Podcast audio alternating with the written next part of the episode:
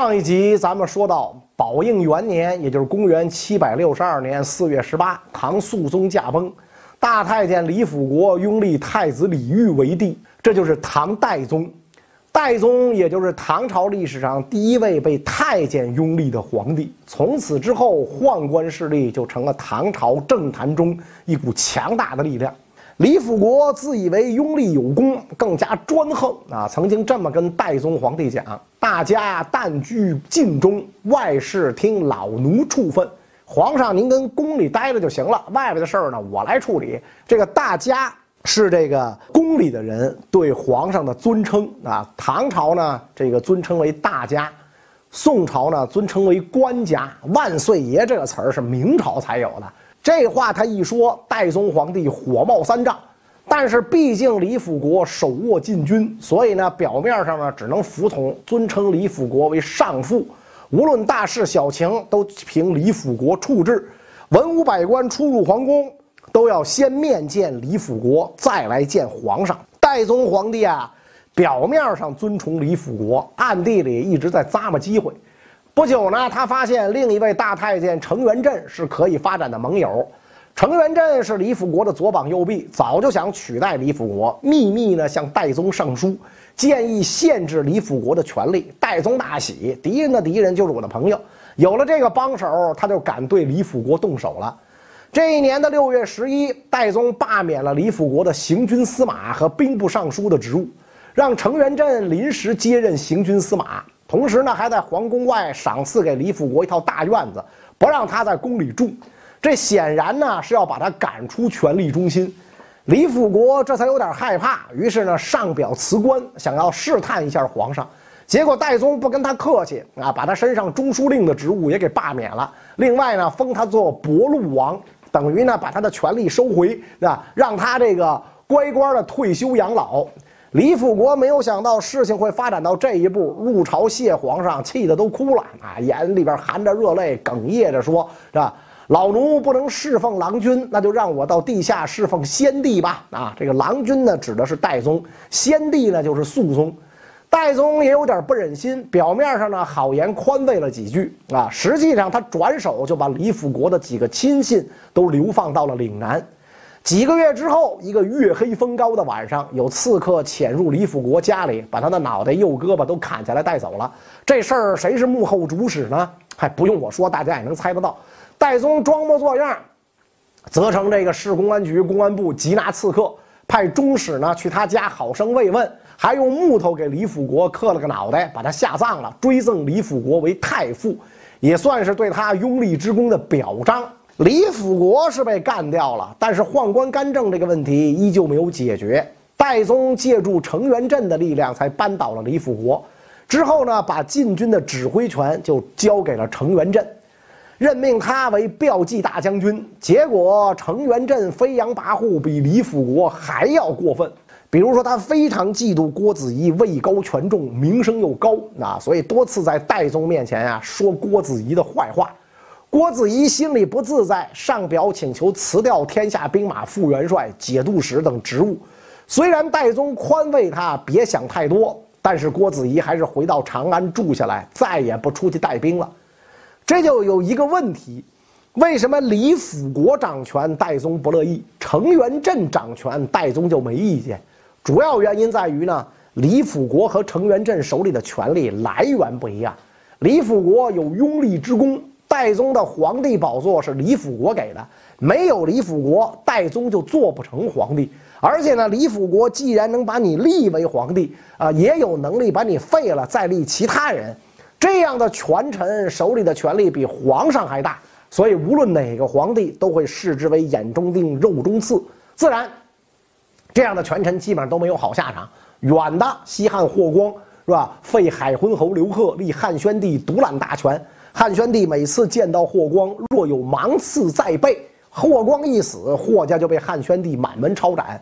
晋的太平公主拥立唐睿宗复辟，权倾朝野。不过睿宗咱们讲过，那是一个当皇上当怕了的人。真正跟太平公主有矛盾的是李隆基。后来也是李隆基发动政变，太平公主自杀身亡。如今的李辅国呀，可以讲是低配版的霍光太平公主。程元振就不一样了，他的地位呢是代宗给的，他的权力是高度依附于皇权。代宗用成元镇取代李辅国，等于呢就是把政权牢牢地握到了自己的手里，皇位这才坐得安稳。代宗稳定好了内部局势，就准备呢把消灭史朝义、平定韦燕叛乱当做第一要务，在诏书中表示国之大事，戎马为先。但是要评判自己的力量不够，还要借助回纥人的帮助。这个时候呢，先前帮助唐朝收复两京的回纥可汗已经去世，叶护太子也早就死了。继承可汗位置的呢是叶护太子的弟弟登里可汗。太宗呢就派遣中使刘清谈来到登里可汗的牙帐重修旧好，想借兵讨伐史朝义。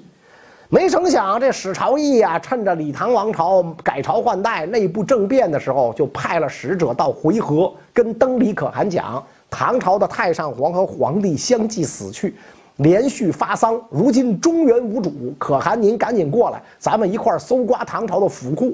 登里可汗就相信了这一番话。刘清谈听了这一番言论，就赶紧递上敕书，告诉登里可汗啊，说我们先帝肃宗确实驾崩。不过金上已然登基，就是当年跟贵国叶护太子结为兄弟，一同收复两京的广平王。登里可汗这才明白，之前史朝义是在骗他，于是呢派出大军南下，表示要援助唐朝。但是回纥军在进军途中，看见唐朝州县都是一片废墟，知道这场战乱已经把唐朝搞垮了，所以登里可汗在心理上就有点轻视唐朝。对刘清谈的态度呢也很差，刘清谈赶紧派人汇报朝廷，说回纥举全国之兵十万人而来，搞得长安城中是一片惊慌，大家都有点担心，万一登里可汗一翻脸，谁能应对得了？于是戴宗赶紧派殿中监耀子昂去接应回纥军队，好好聊聊，看看怎么情况。耀子昂走到新州，也就是今天山西北部的新州市，接应上了回纥军队。可汗，您这是几个意思来呀？登里可汗说：“别误会啊，我就一个要求，要见见我老丈人。老丈人咋回事呢？想当初唐回联军收复两京，肃宗呢就安排铁勒将领普固怀恩的女儿嫁给了登里，成了登里的可敦。可敦就是回纥人的正妻，所以登里可汗继位之后，普固怀恩呢就相当于回纥的国丈。”耀子昂上报戴宗，戴宗赶紧安排普固怀恩去见他姑爷。普固怀恩是铁勒九大姓之一普固部的贵族，回纥最早也是铁勒诸部一支，所以普固怀恩跟他女婿登里可汗关系非常亲近。普固怀恩就对女婿好好教训了一顿啊，说唐朝啊对咱们这些少数民族啊有大恩大德是吧？这个高考都加分是吧？不能辜负啊！登里可汗听了老丈人的话，连连点头。您说的是啊，派使者呢到长安上表，说我出兵没别的意思，就是来帮忙打史朝义的。当时这个戴宗的首要战略目标就是收复洛阳，所以呢就安排回纥军来洛阳附近集合。登里可汗想绕道。从关中走，经潼关杀奔洛阳，是吧？耀子昂一听吓坏了，我勒个去！您这回纥大军走关中，长安岂不又要遭殃？就赶紧劝说，跟这个登里可汗讲，关中地区连年战乱，州县一片萧条，没有粮食补给可以供养大军，恐怕可汗您到时候会失望。然后呢，就提出了两条方案，都是直接从这个山西过太行山南下啊。但是登里可汗嫌山路不好走，拒绝了。最后呢，耀子昂只好说：“要不这样，从陕州大阳津过黄河到太原仓补充一下粮食物资，然后跟唐军一起进兵。陕州就是今天河南三门峡市啊。当初哥舒翰出潼关被韦延军击败，就在这儿啊。陕州呢在黄河南岸，对岸就是今天山西省平陆县。大阳津呢就是这里的一处黄河渡口。太原仓不在太原啊，是陕州的一处重要粮仓。”这条路线听起来还可以，路不难走，有吃有喝。登里可汗呢就答应了。回纥援兵搞定，唐军也准备出征。戴宗呢任命长子雍王李阔为天下兵马大元帅，殿中监耀子昂等人为参谋啊。于是呢，这一年十月率军出征。著名的边塞诗人岑参也在队伍里担任书记员啊。不过呢，唐朝最倚重的两员大将李光弼、郭子仪不在军中，他俩干嘛去了呢？李光弼这个时候啊，在徐州一带脱不开身啊。东南地区啊，确实需要这样一位能独当一面的大将主持工作。而郭子仪呢，在长安啊。戴宗本来确实有点想任命郭子仪为天下兵马副元帅，结果呢，被程元振、于朝恩这种宦官以各种理由劝止了。戴宗也有点担心郭子仪功高震主，不太敢用他，于是呢，顺水推舟，不用郭子仪，退而求其次。任命仆固怀恩为同平章事兼绛州刺史，名义上呢作为李阔的副手，其实呢是事实上的全军总指挥。戴宗为了讨好回纥人，还让仆固怀恩呢把老娘老婆都带到军营里来，用亲情拉拢登里可汗。唐军到达这个陕州的时候呢，回纥军队驻扎在黄河北岸，双方隔着黄河遥相呼应。两军统帅呢，当然要先见个面通个气儿。李阔就带着耀子昂等主要参谋，连同几十名随从过河呢，去见这个登里可汗。可汗见了李阔，问说：“你怎么不对我行拜武之礼呢？啊，怎么叫拜武之礼呢？你得先下跪叩头啊，然后边起舞啊，边退下。这是隋唐时期比较流行的一种礼节。”一般来说是晚辈向长辈或者臣子向天子表达极度恭敬的礼节。耀子昂一听，赶紧开口：“啊，他的官衔啊是殿中监，殿中省的长官，主要负责朝级礼仪之事，类似于宫廷礼仪总管，礼仪什么的他最熟，是吧？所以他就说：‘哎呦，没文化真可怕！您不懂，您没关系，您问呢。我告诉您，按照礼制，是吧？’”当然不该行拜武之礼。回纥这边有一员大将名叫车鼻，就发话了，说唐朝天子跟我们可汗的哥哥叶护太子结拜为兄弟，那我们可汗就是雍王的叔父，行拜武之礼不应该吗？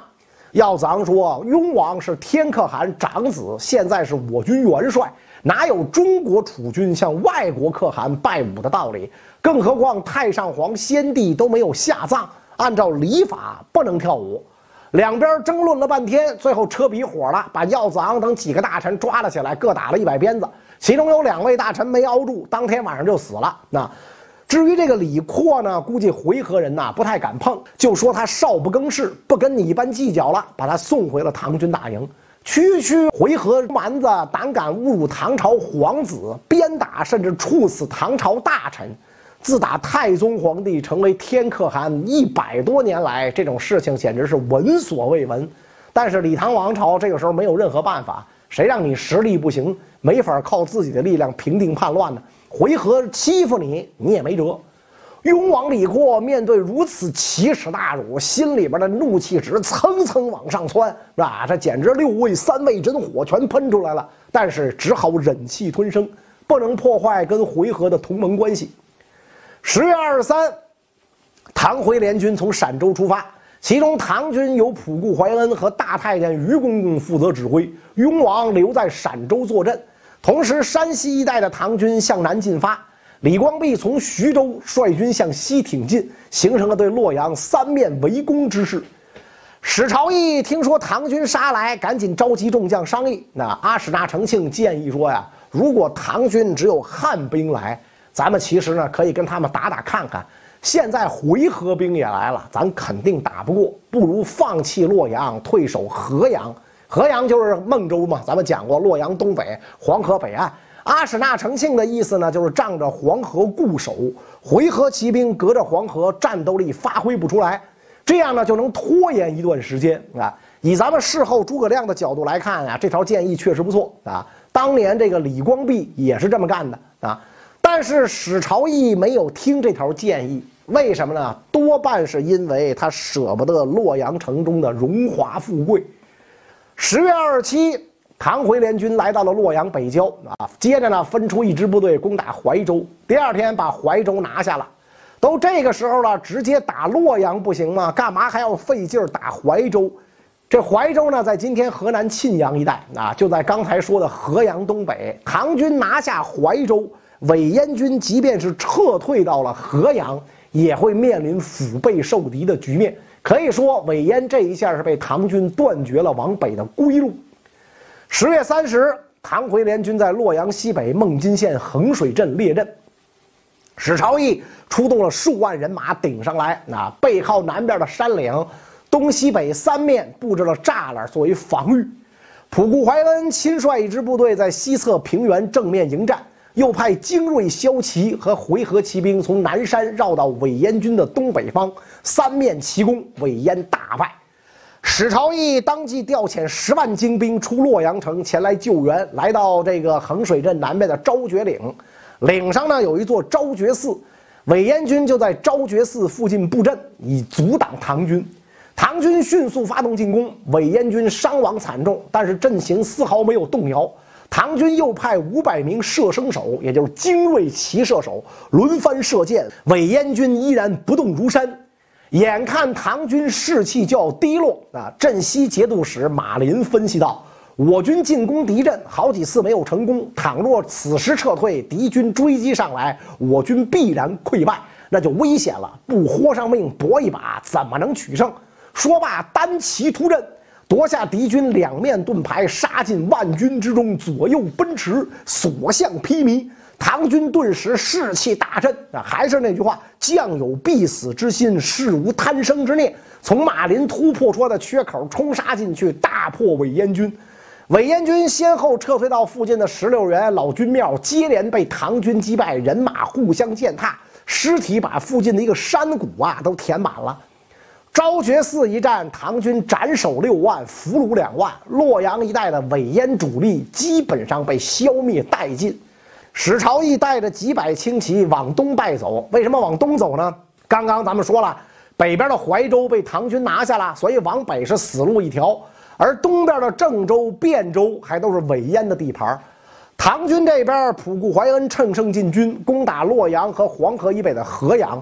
韦燕守军无论数量质量都不是对手，洛阳、河阳很快被唐军攻破，大批韦燕官吏被俘。普固怀恩留下回纥骑兵在这个河阳驻守，派自己的儿子右乡兵马使普固阳率步骑兵一万多人乘胜追击，在郑州追上了韦燕军，又一次大败史朝义。史朝义继续往东逃到汴州。韦燕守将陈留节度使张献成紧闭城门，拒绝史朝义入城。史朝义只好转向北逃命。等唐军追到汴州的时候，张献成立马开门出降。可见这个时候啊，史朝义已经有点大势已去的意思了。韦燕这些大将都不傻，该投降时就投降。韦燕叛军是被击败了，可惜洛阳人民又一次陷入绝境。因为他们就是这场胜利所必须要付出的代价。唐朝为了换取回纥人的帮助，只能按照惯例牺牲洛阳百姓，把他们的生命财产作为酬劳送给回纥人。回纥骑兵进入洛阳城以后，大肆烧杀抢掠，把掠夺的战利品呢都搬运至了河阳。洛阳城里死者数以万计，大火烧了好几十天也没灭。郑州、汴州虽然被唐军收复，但是唐朝的朔方军、神策军也把这些地区连同洛阳一起当做敌占区看待，针对这个洛阳、郑州、汴州等地展开了长达三个月大规模掳掠，几乎所有的房子都被洗劫一空，老百姓连件衣服都没有，只能穿着纸做的衣服。河南的老百姓先是被叛军抢了一遍，然后被回纥盟友抢了一遍。现在又被自己人抢了一遍，倒了八倍的血霉，甚至可以讲啊，唐回联军给河南人民造成的祸害比韦延要严重的多。现在韦延虽然失去了河南，但是呢，仍然拥有河北的大片土地，还拥有数万精兵，尚能顽抗。史朝义还能坚持多久？唐朝将如何进一步剿灭叛军呢？关于这个问题。咱们下一集再说。